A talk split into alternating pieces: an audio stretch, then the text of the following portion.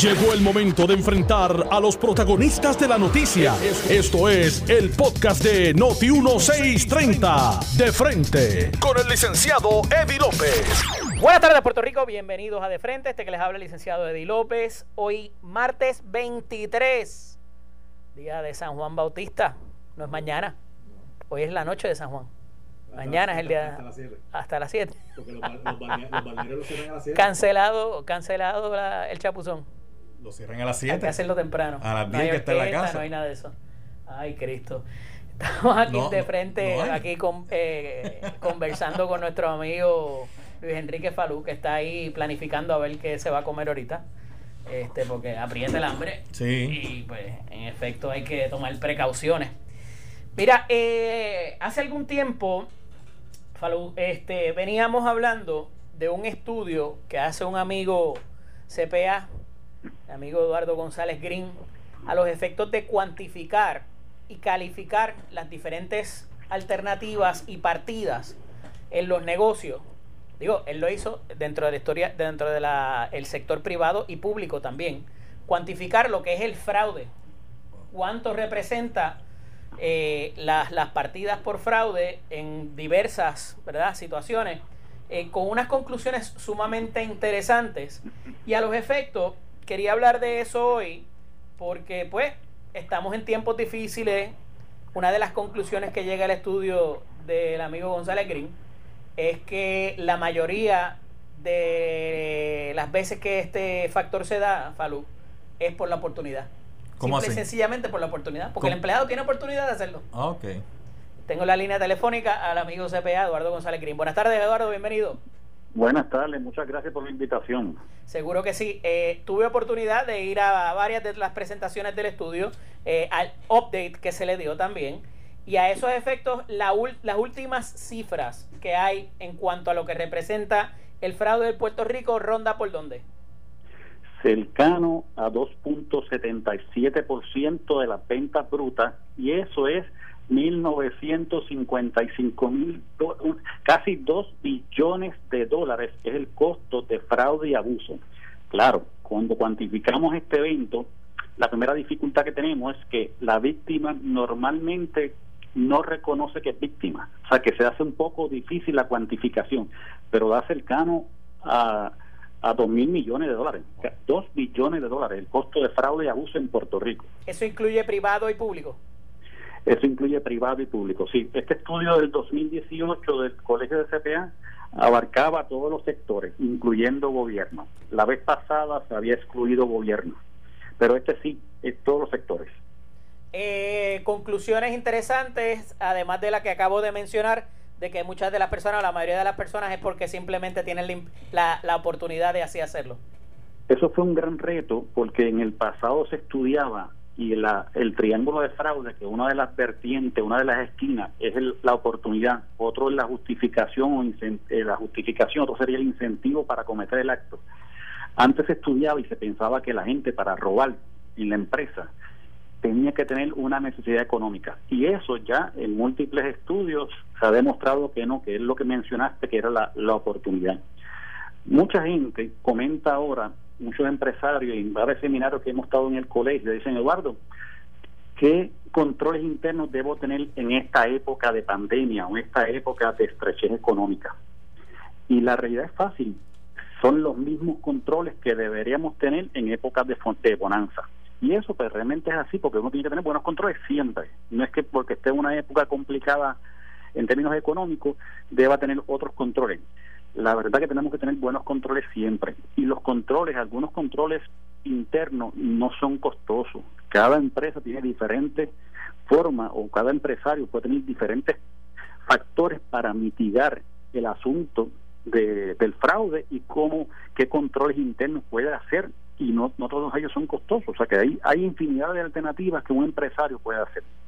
Me estuvo bastante curioso, Eduardo, el- una columna ayer en el periódico eh, donde se establece ahora un seguro para ese tipo, o sea que eh, lo estamos tomando por bueno y lo estamos admitiendo que eso es así y ya hasta se ha creado este tipo de, eh, de protección, por decirlo de cierta manera? Sí, en el pasado ya se ha iniciado eh, la venta de unas pólizas de seguro de deshonestidad. Lo triste de esto es que todavía queda mucho por andar porque el empresario desiste de comprar esa póliza. Yo me encuentro con múltiples empresarios, amigos y demás, y dice, sí, Eduardo, yo tengo una póliza de deshonestidad. Ajá, ¿de cuánto dinero? De 15 mil dólares. Eso te da para el mensajero. O sea que no es, no es suficiente, tenemos que tener una buena póliza, una buena cubierta de seguro, pero eso mitiga, porque ahí lo que estamos haciendo es transfiriendo el riesgo, se lo transfiero a una aseguradora. O sea que me parece una, una oportunidad impresionante el seguro de deshonestidad y también el de cyber, que también ahora está mucho de moda. Claro.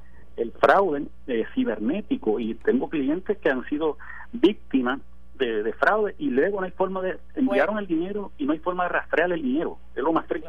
Voy a leer un pedacito de la columna porque parece sumamente interesante, particularmente el nombre que le dan para que me reacciones a eso.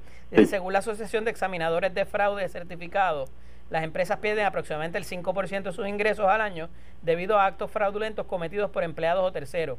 El fraude es un riesgo inherente que existe en todo tipo de negocio e industria. A pesar de los mejores esfuerzos de las empresas en establecer procedimientos de auditoría, que es algo que tú mencionas en tu presentación, y controles internos adecuados, no hay garantía de que eviten ser víctimas de este delito. Para mitigar las pérdidas sostenidas como consecuencia de un acto fraudulento, se ha desarrollado la póliza de seguro de crimen comercial, también conocida como fidelidad.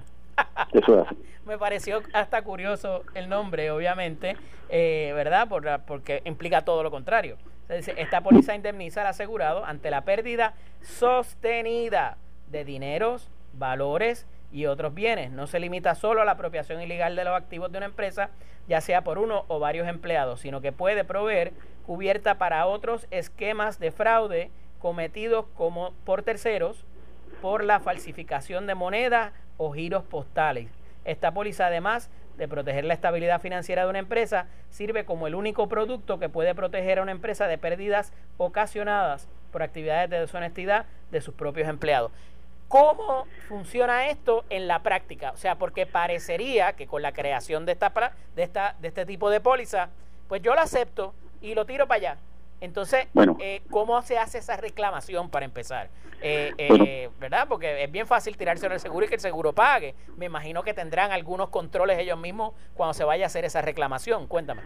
Normalmente desde el inicio el empresario que solicita la póliza debe tener algunos algunas algunas protecciones básicas porque si no normalmente la compañía de seguro intentaría no te, no te, no te asegura no te asegura. O sea que algunos controles básicos debe tener entidad, pero la, esta, esta, la póliza de seguro tiene dos oportunidades. Uno, que uno transfiere el riesgo de la pérdida, pero segundo, en la medida que tus empleados conozcan que tú tienes una póliza de seguro, ellos van a reconocer de que normalmente los patronos son eh, eh, paternales y muchas veces no quieren llevar el acto hasta las últimas consecuencias. Pero en un caso, para tu poder cobrar de la compañía de seguro, tienes que llevar los actos hasta la última consecuencia, tienes que investigar. Cada póliza tiene diferentes eh, vertientes y una es la notificación prontamente. Al momento de que ocurra un evento de fraude, tú tienes que hablar con tu corredor de seguro y notificar a la compañía de seguro. Que no es inmediato de que meramente una, una diferencia no es meramente la causa para tú reclamar. Tienes que probar que la persona se lo se lo llevó, se lo, se lo llevó realmente, no que una diferencia en inventario y dice, no, esto fue Tienes que probar que existió, que existió la pérdida. Tengo que probarla, no solamente una diferencia en inventario, que puede ser lo más típico, oye, eso no, no, no es necesariamente la causa para uno ir inmediatamente a la compañía de seguro. O sea que tenemos que hacer un, un due diligence, una, una, una evaluación de qué fue el evento, este y eh, reportar inmediatamente a la compañía de seguro. Pero me parece un instrumento extremadamente bueno, no solamente para la pérdida, sino para disuadir a que la gente cometa actos de fraude, porque van a saber de que para que la compañía de seguro pague, se subroga, se meten en los zapatos del patrono y a ah, eso mismo iba a ir ahora. Por ejemplo, cuando son obras de arte, carros o, o, ¿verdad? o otro tipo de objetos, la propia compañía está autorizada a seguir el, el proceso investigativo y criminal inclusive.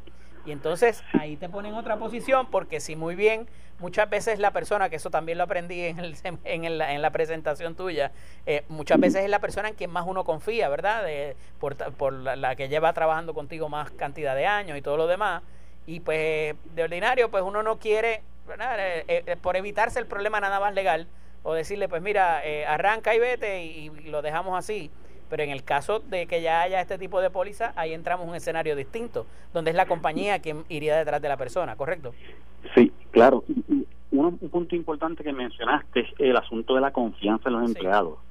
Normalmente ese es el problema que tenemos. Ningún investigador de fraude nunca ha investigado a un empleado que no tuviera la confianza del dueño. Ninguno.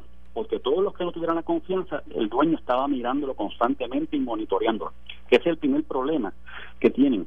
Y a, veces tenemos empleados que son que son injustos y son abusados. Vamos a decir abusados por decir otra palabra.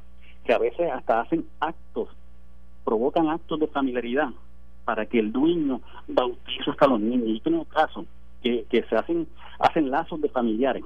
Le piden al dueño que bautiza a mi hija. Este operaciones he visto tantas cosas tan tan terribles buscando la confianza y que si pasa algo, ese patrono lo que haga es renuncia aquí. Y renunciar aquí en un documento un mensaje equivocado, porque imagínate una planta, una manufactura que puede tener 300 empleados, 500, si tengo pillos, y eh, la gente lo que va a percibir es que si mira, si te cogieron robando, lo que te van a hacer es que renuncie a un papel y te vas a otro trabajo, a otro sitio de trabajar. Y eso es un mensaje equivocado hasta, hasta hacia el resto de los empleados que son honestos en nuestras empresas que tenemos que tener la cautela de que si encuentro a alguien robando, oye, tengo que llegar a las últimas consecuencias porque si no, ¿qué mensaje le llevo al resto de los empleados? O sea, que es una dificultad que tenemos. Otra de las cosas que cubres en tu presentación, Eduardo, es el asunto de qué pasa con ese ex empleado cuando se convierte en ex empleado, eh, si van a pedir referencias de ellos y todo lo demás. Este, y de nuevo, esto un poco se va de las manos al, al al traer este tipo de pólizas, pero eh, la recomendación que siempre hace en cuanto a eso, una vez eh, se topa uno con esta situación. El, primer problema que tenemos es que muchas veces muchos empresarios carecen de buenas técnicas de reclutamiento, porque meramente se encuentran con un empleado en una actividad social de, trabajo y meramente eso es suficiente para contratarlo. En más de una ocasión he tenido que investigar personas que en el trabajo anterior había robado ¿Y qué pasaba? Ese patrono ahora que lo cogió, donde, donde tuvo el evento de fraude, ni siquiera verificó los antecedentes, ni siquiera llamó al patrono anterior para decirle, oiga, usted conoce a fulano, me puede dar referencia. Esa es una de las dificultades que tenemos. O sea, que quiero mencionarte que, que el asunto de, de reclutamiento a veces carecen de buenas facultades, de buenas, de buenas técnicas de, verificación de empleo, verificación de las páginas que están en Internet, a ver si es caso. O sea que hay muchas cosas que carecemos, referencias, y muchas veces son las cosas no, no las estamos haciendo. Y es, penoso, eso, es bien penoso. ¿Qué hacemos después de eso? Eh, un poco, ¿verdad? Entiendo lo, que, pero no, no, no fue lo que te pregunté en términos de, de qué hacemos una vez el empleado se va y alguien nos pide referencias de él. La dificultad tenemos que siempre buscar un abogado que nos ayude, porque si la persona autorizó, normalmente no, va, no va a autorizar al patrón donde robó.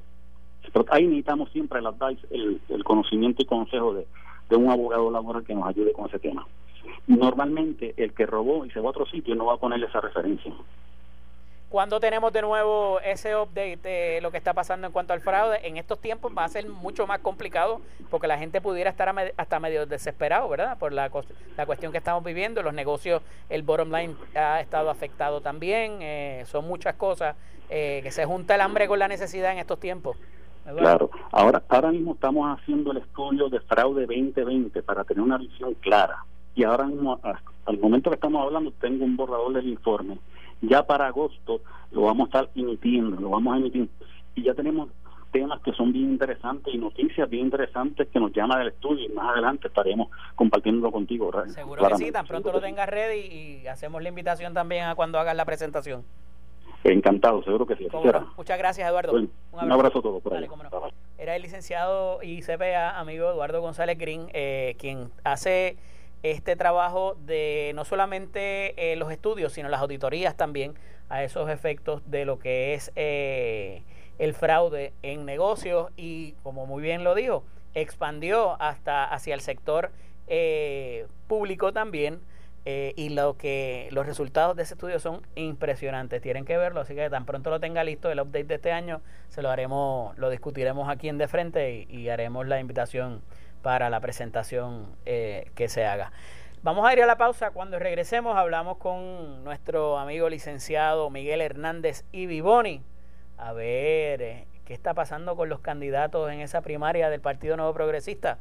¿Hay consistencia? ¿Hay capacidad? Estás escuchando el podcast de Noti1, de frente, con el licenciado Eddie López. Estamos de regreso aquí en De Frente, este que les habla el licenciado Eddie López. Estuvimos hablando en el primer segmento con el CPA, el licenciado Eduardo González Green, acerca del fraude en Puerto Rico y cómo cómo ubicarlo y qué hacer a los efectos cuando uno se encuentra con esa situación y hasta un tipo de seguro, una póliza de seguro que existe para cubrir esos costos eh, que inciden en obviamente en el bottom line, en la ganancia de todo de todo empresario y que pues en efecto eh, representa una cantidad bastante considerable. En la mañana de hoy hemos venido escuchando un... Se me cayó, eh, Nelson, no está por ahí.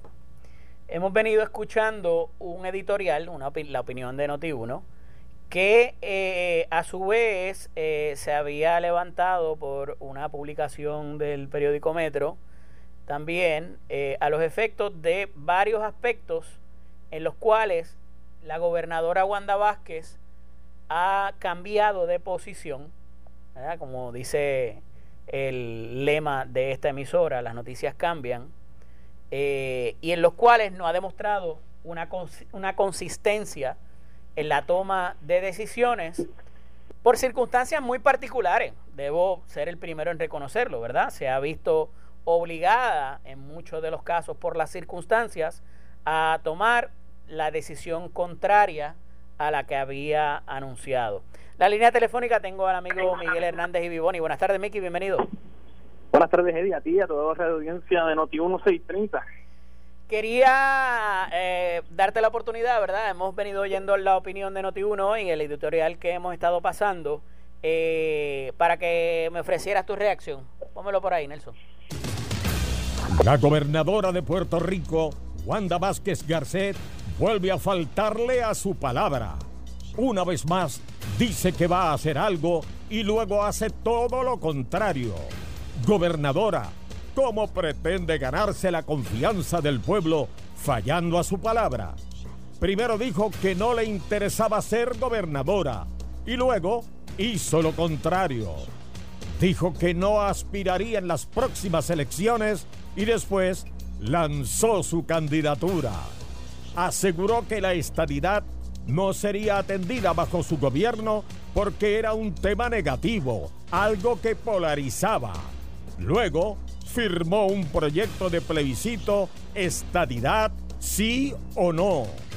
Se expresó a favor de un recorte de hasta 8.5% en algunas pensiones y ahora dice que no apoya recortes a pensiones. Dijo que no firmaría el código electoral si no tenía consenso y lo firma con el 80% de los partidos en contra del nuevo código.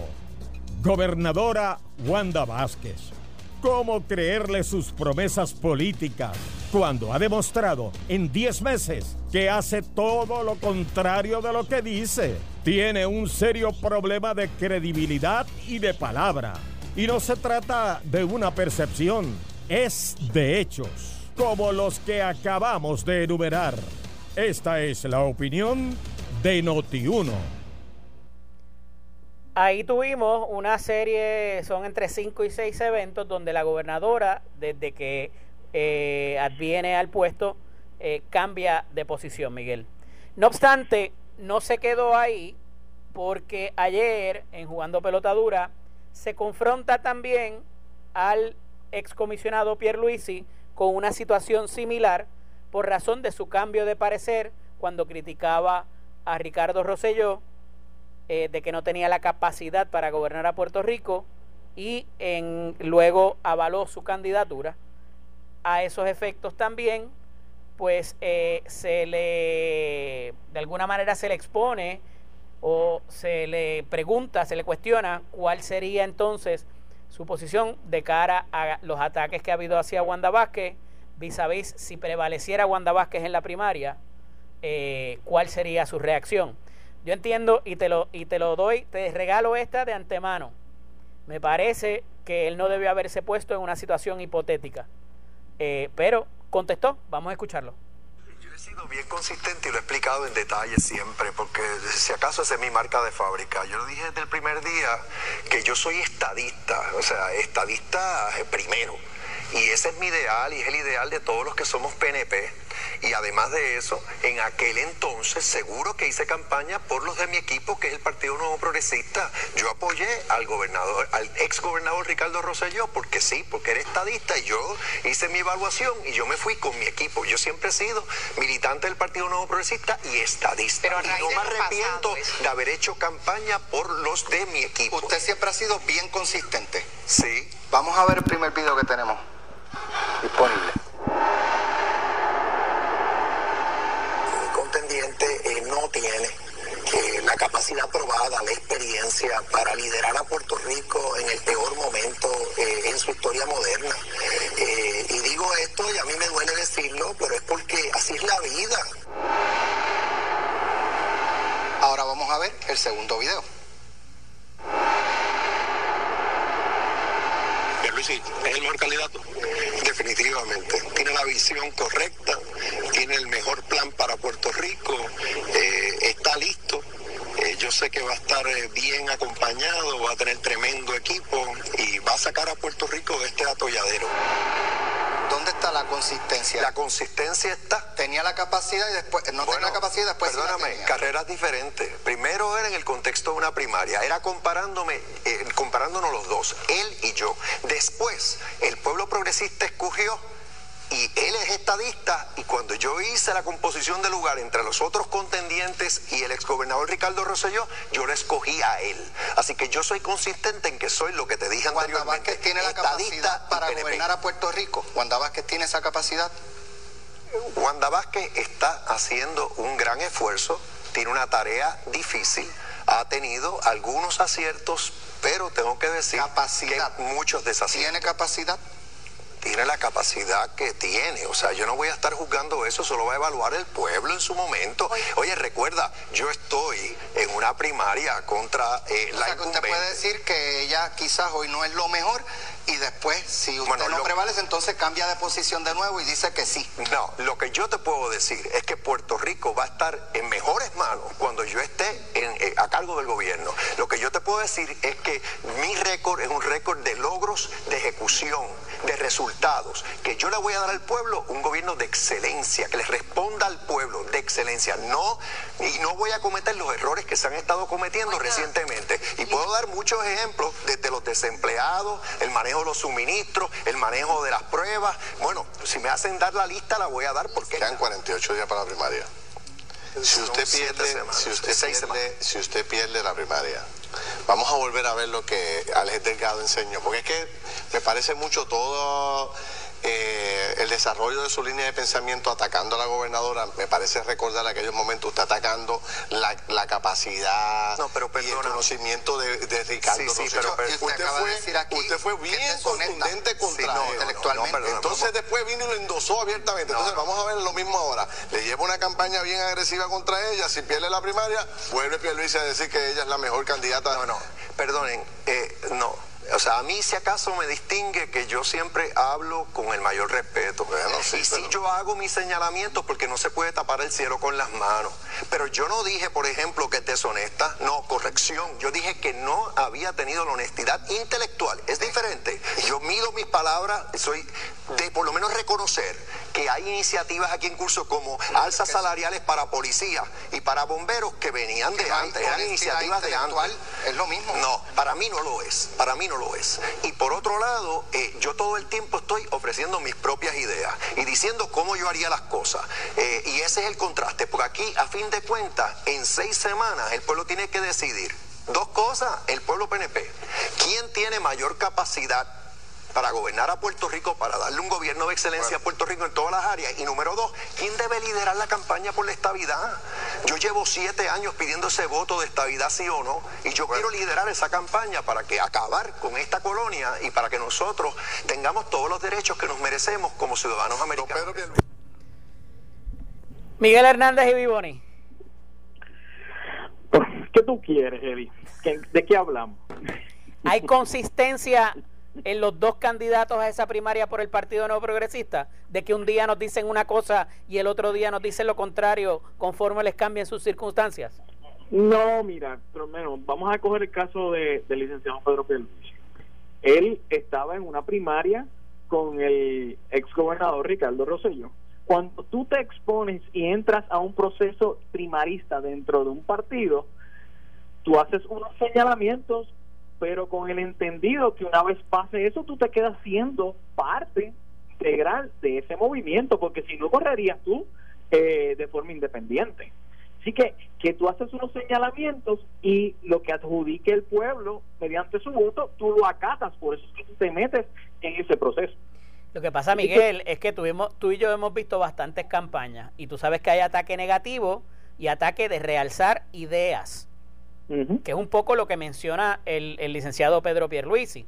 Yo puedo decir cómo yo lo voy a hacer, pero en tanto y en cuanto yo mine tu capacidad y cuestione inclusive tu, tu, preparación o tus logros o de alguna manera como le como cuestionaba a Ricardo Rosselló de que no había tenido un trabajo de que no tenía eh, eh, la experiencia necesaria porque nunca había administrado nada entonces el día, el día de, después de la, de la primaria, entonces sí la tiene.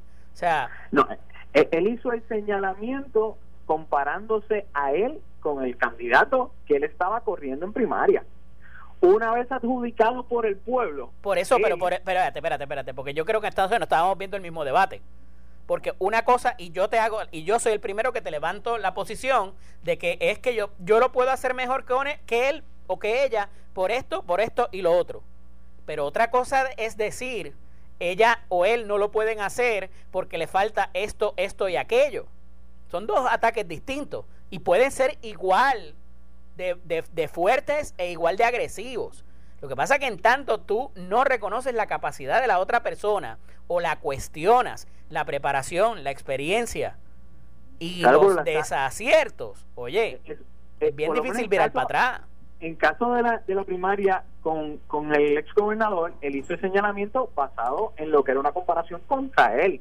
Y si tú veías los dos eh, currículos, realmente la experiencia y la capacidad probada del licenciado Pedro Luisi versus la de Ricardo Rosselló era evidente. Estipulado. se, se adjudicó en una primaria cuando él ve que lo que hay son los otros candidatos realmente el candidato Ricardo Rosselló era muy superior a lo que presentaba el Partido Popular y el Partido Independiente y los otros partidos.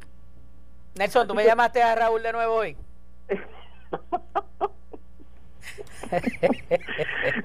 Chico, tú sabes que le cuestionó que él le, dijo hasta, pero ¿qué era eso? Él ha sido profesor ahí en una universidad y qué sé yo. O sea, fue directo Miguel en el, en el debate de Telemundo y le cuestionó su capacidad de nuevo, distinto y por tercera vez, distinto hubiese sido que él dijera, mira, pues yo fui comisionado residente, yo fui secretario de justicia, yo fui esto, fui lo otro, tengo estas conexiones, tengo esta preparación y comparo las mías con las tuyas, pero eso no fue lo que él hizo. no sé si estás de acuerdo conmigo.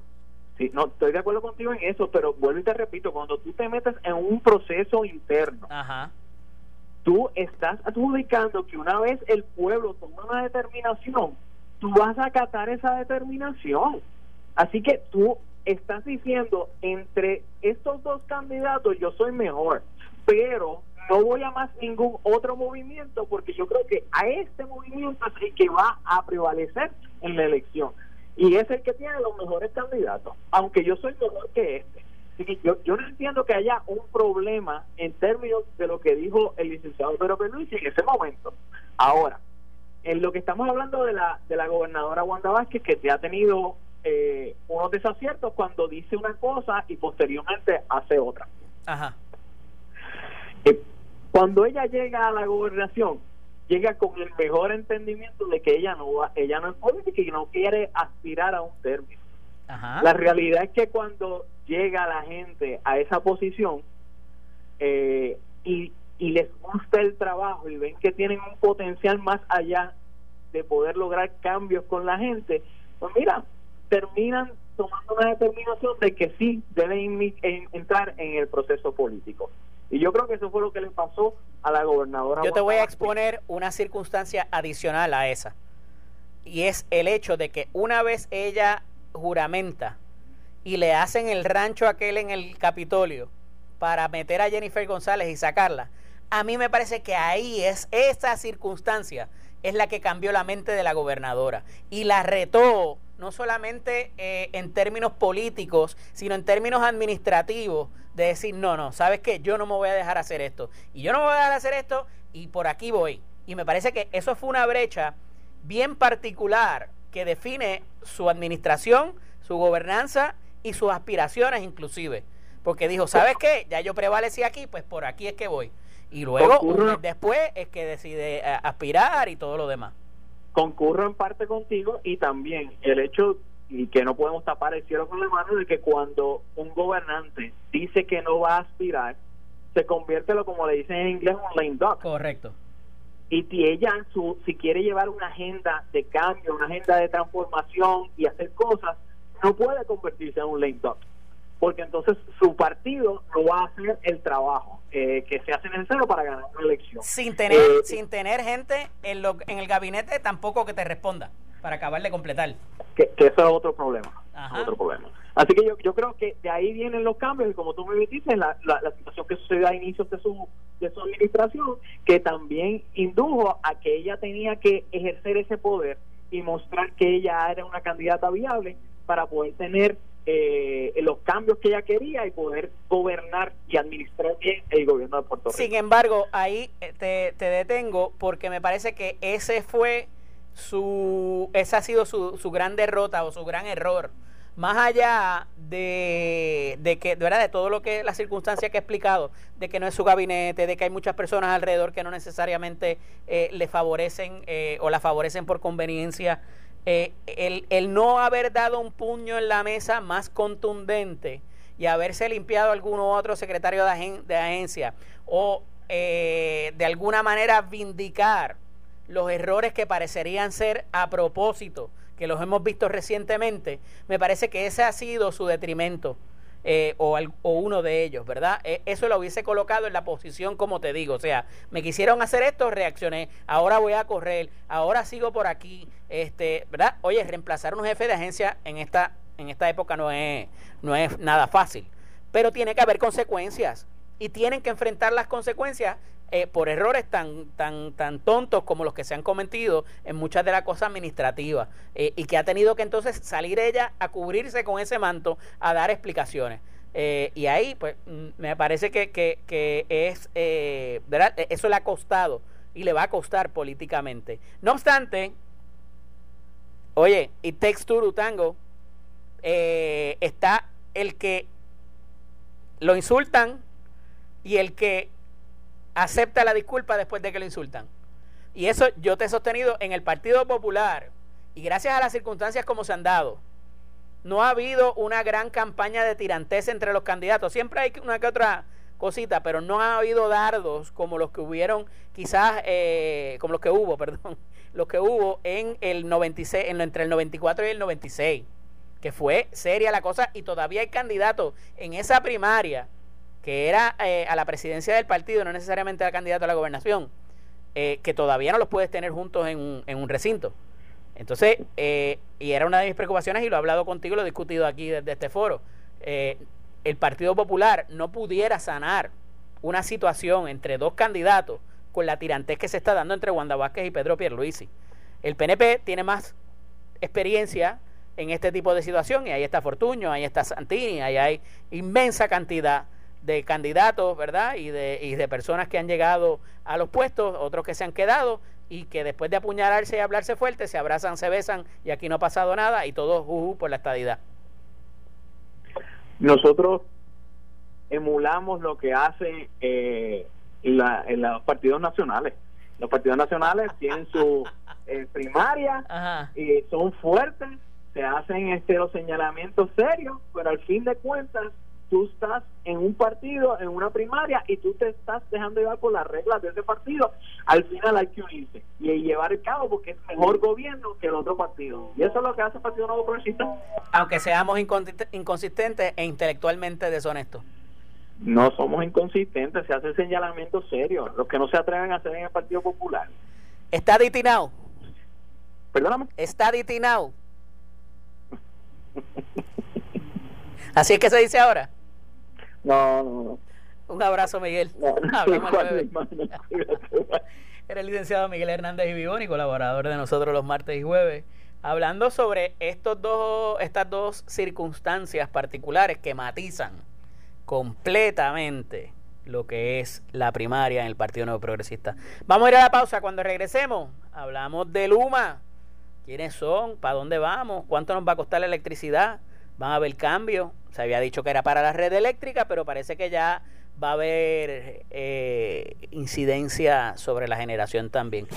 Esto fue el podcast de Noti 1630 de frente con el licenciado Eddie López. Dale play a tu podcast favorito a través de Apple Podcasts, Spotify, Google Podcasts, Stitcher y notiuno.com.